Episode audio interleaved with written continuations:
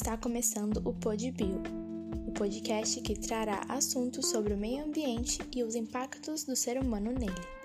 Eu sou a Ellen Marçal, do segundo ano C.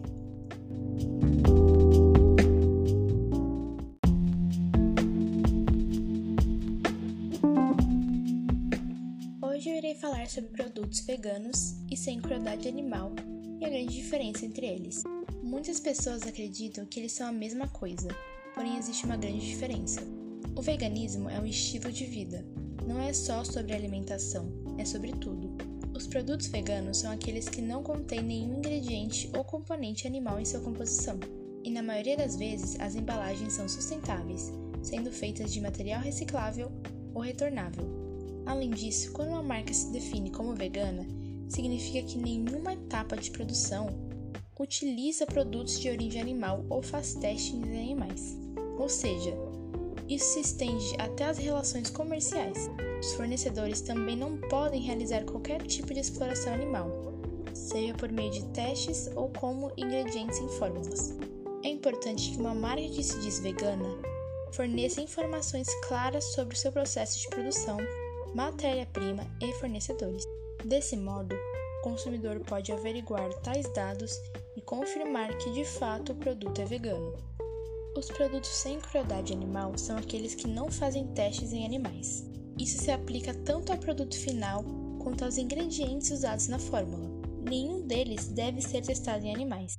Porém, é comum que as marcas tenham uma linha sem crueldade animal e ao mesmo tempo possuam produtos de outras linhas que façam testes em animais, o que anula totalmente o propósito inicial.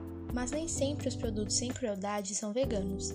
Eles não testam em animais, porém na sua composição podem existir ingredientes de origem animal, o que induz a crueldade animal indiretamente e implicitamente. Já os produtos veganos são todos livres de crueldade animal, porque o movimento defende o direito de vida dos animais, ou seja, não tem componentes de origem animal e nem testes em animais.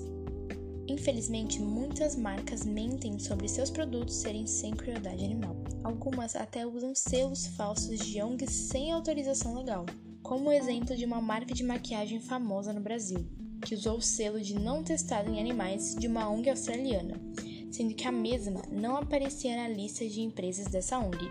Outra empresa também não é considerada livre de crueldade porque comercializa seus produtos em países que o teste em animais é requerido por lei, e até cobram taxas para que esses testes ocorram. Ou seja, em outros países os produtos não são testados, mas em alguns sim, não tem sentido.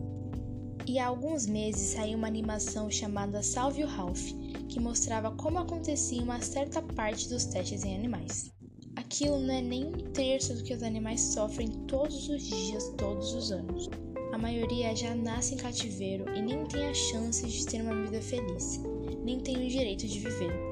Eles geralmente são usados em testes de produtos de beleza ou higiene, mas podem também ser em remédios, pomadas, vacinas e até produtos de limpeza doméstica.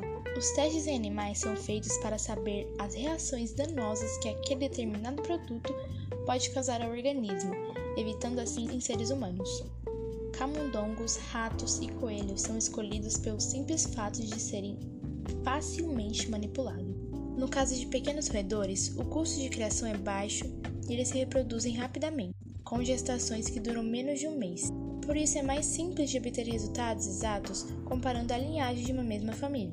Coelhos ficam cegos, têm hemorragias oculares e dores justamente pelo fato de serem cobaias de substâncias usadas nos olhos.